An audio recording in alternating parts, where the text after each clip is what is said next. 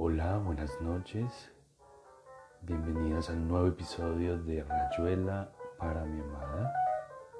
Hoy vamos a leer un par de capítulos. Espero te guste. Te amo.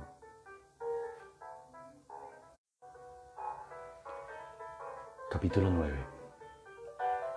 Por la Rue de Varens entraron en la Rue Banot. Lloviznaba y la maga se colgó todavía más del brazo de Oliveira. Se apretó contra su impermeable que olía a sopa fría. Etienne y Perico discutían una posible explicación del mundo por la pintura y la palabra. Aburrido, Oliveira pasó el brazo por la cintura de la maga. También eso podía ser una explicación. Un brazo apretando una cintura fina y caliente. Al caminar se sentía el juego leve de los músculos como un lenguaje monótono y persistente. Una verlips obstinada. Te quiero, te quiero, te quiero. No una explicación. Verbo puro. Querer, querer. Y después siempre la cópula pensó gramaticalmente Oliveira. Si la maga hubiera podido comprender cómo de pronto la obediencia al deseo lo exasperaba. Inútil obediencia solitaria. Había dicho un poeta, tan tibia la cintura, ese pelo mojado contra su mejilla, el aire, Toulouse-Lautrec de la maga para caminar arrinconada contra él. En el principio fue la cópula, Violar es explicar, pero no siempre viceversa. Descubrir el método antiexplicatorio, que ese te quiero, te quiero fuese el cubo de la rueda. Y el tiempo, todo recomienza, no hay un absoluto. Después hay que comer o descomer. Todo vuelve a entrar en crisis. El deseo, cada tantas horas, nunca demasiado diferente y cada vez otra cosa, trampa el tiempo para crear las ilusiones. Un amor como el fuego, arder eternamente en la contemplación del todo, pero enseguida se cae en un lenguaje desaforado. Explicar, explicar, gruñía Etienne. Ustedes si no nombran las cosas ni siquiera las ven. Y esto se, lleva, se llama perro y esto se llama casa, como decía el Duino. Perico, hay que mostrar, no explicar. Pinto, ergo soy. ¿Mostrar qué? dijo Perico Romero. Las únicas justificaciones de que estemos vivos. Este animal cree que no hay más sentido que la vista y sus consecuencias, dijo Perico.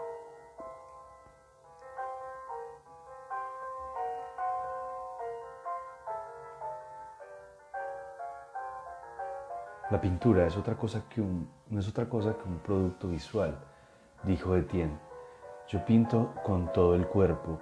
En ese sentido no soy tan diferente de tu Cervantes o de tu Tirso, de no sé cuánto. Lo que me revienta es la manía de las explicaciones, el logos entendido exclusivamente como verbo. Etcétera, dijo Oliveira malhumorado. Hablando de los sentidos, el de ustedes parece un diálogo de sordos. La maga se apretó todavía más contra él.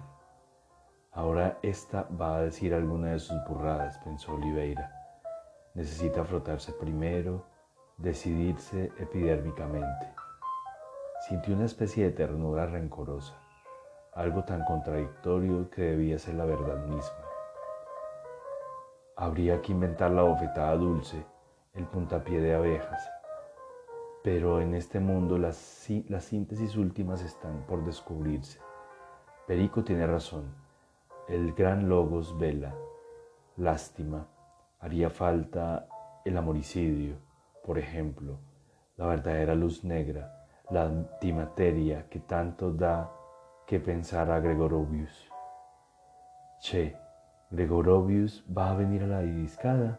preguntó Oliveira. Perico creía que sí, y Etienne creía que Mondrian. Fíjate un poco en Mondrian, dijo Etienne. Frente a él se acaban los signos mágicos, más mágicos de un Klee. Klee jugaba con el azar, los beneficios de la cultura. La sensibilidad pura puede quedar satisfecha con Mondrian, pero mientras que para Klee hace falta un farrago de otras cosas. Un refinado para refinados, un chino realmente. En cambio Mondrian pinta absoluto. Te pones delante bien desnudo y entonces una de dos, ¿ves o no ves? El placer, las cosquillas, las alusiones, los terrores o las delicias están completamente de más. ¿Vos entendés lo que dice? preguntó la maga. A mí me parece que es injusto con Cli. La justicia en la injusticia no tiene nada que ver con esto, dijo Oliveira aburrido. Lo que está tratando de decir es otra cosa. No hagas enseguida una cuestión personal. Pero ¿por qué dice que todas esas cosas son tan hermosas y no sirven para Mondrian? Quiere decir que en el fondo una pintura como la de Klee te reclama un diploma, es letras, o por lo menos es poesía. En tanto que Mondrian se conforma con que uno se mondrianice y se acabó. No es eso, dijo Etienne. Claro que es eso, dijo Oliveira. Según vos, una tela de Mondrian se basta a sí misma, ergo, necesita de tu inocencia más que de tu experiencia. Hablo de inocencia adénica, no de estupidez. Fíjate que hasta tu metáfora sobre estar desnudo delante del cuadro huele a mismo. Paradójicamente, Klee es mucho más modesto, porque exige la múltiple complicidad del espectador. No se basta a sí mismo. En el fondo, Klee es historia y Mondrian atemporalidad. Y vos te morís por lo absoluto. ¿Te explico? No, dijo Etienne. C'est baché como el plut. Tu parles, coño, dijo Perico, y el Ronald de la puñeta que vive por el demonio. Apretemos el paso, lo remedó Oliveira, cosa de hurtarle el cuerpo a la sellisca. Ya empiezas. Prefiero tu lluvia y tu gachina, coño. Como llueve en Buenos Aires, el tal Pedro de Mendoza, mira que ir a colonizaros a vosotros. Lo absoluto, decía la maga, pateando una piedrita de charco en charco, que es un absoluto, Horacio. Mira, dijo Oliveira, viene a ser ese momento en que algo logre su máxima profundidad, su máximo alcance, su máximo sentido, y deja por completo de ser interesante. Ahí viene Wong, dijo Perico. Perico. El chino está hecho una sopa de algas. Casi al mismo tiempo vieron a Gregorovius que desembocaba en la esquina de la Rue de Babilón, cargando como de costumbre con un portafolios atiborrado de libros. Wong y Gregorovius se detuvieron bajo el farol y parecían estar tomando una ducha juntos, saludándose con cierta solemnidad. En el portal de la casa de Ronald hubo un interludio de Sierra Paraguas, comen, cava ver si alguien enciende un fósforo, está rota la minuterie, que noche inmunda, ah oui, sed y una ascensión más bien confusa, interrumpida en el primer rellano por una pareja sentada en un peldaño y sumida profundamente en el acto de besarse. Alès pas une pour faire les dijo Etienne. Tautillekwe, contestó una voz ahogada. Montes, Montes, ne vous pas, tabuché Montresor. Salauba, dijo Etienne. Es Guy Monod, un gran amigo mío. En el quinto piso los esperaba Ronald y Babs cada uno con una vela en la mano y oliendo a vodka barato. Wong hizo una seña. Todo el mundo se detuvo en la escalera y brotó a capela el himno profano del Club de la Serpiente. Después entraron corriendo en el departamento antes de que empezaran a asomarse los vecinos. Ronald se apoyó contra la puerta. pelirrojamente en camisa a cuadros. La casa está rodeada de catalejos, dam it. A las 10 de la noche se instala aquí el dios silencio y el guay del que lo sacrilegue. Ayer subió a increparnos un funcionario, Babs. ¿Qué nos dice el digno señor? Nos dice quejas reiteradas. ¿Y qué hacemos nosotros? Dijo Ronald entreabriendo la puerta para que entrara Guy Monot. Nosotros hacemos esto, dijo Babs, con un perfecto corte de mangas y un violento pedo oral. ¿Y tu chica? preguntó Ronald. No sé, se confundió de camino, dijo Goy. Yo creo que se ha ido. Estábamos lo más bien, lo más de bien en la escalera y de golpe más arriba no estaba. Va, ¿qué importa? Es Suiza.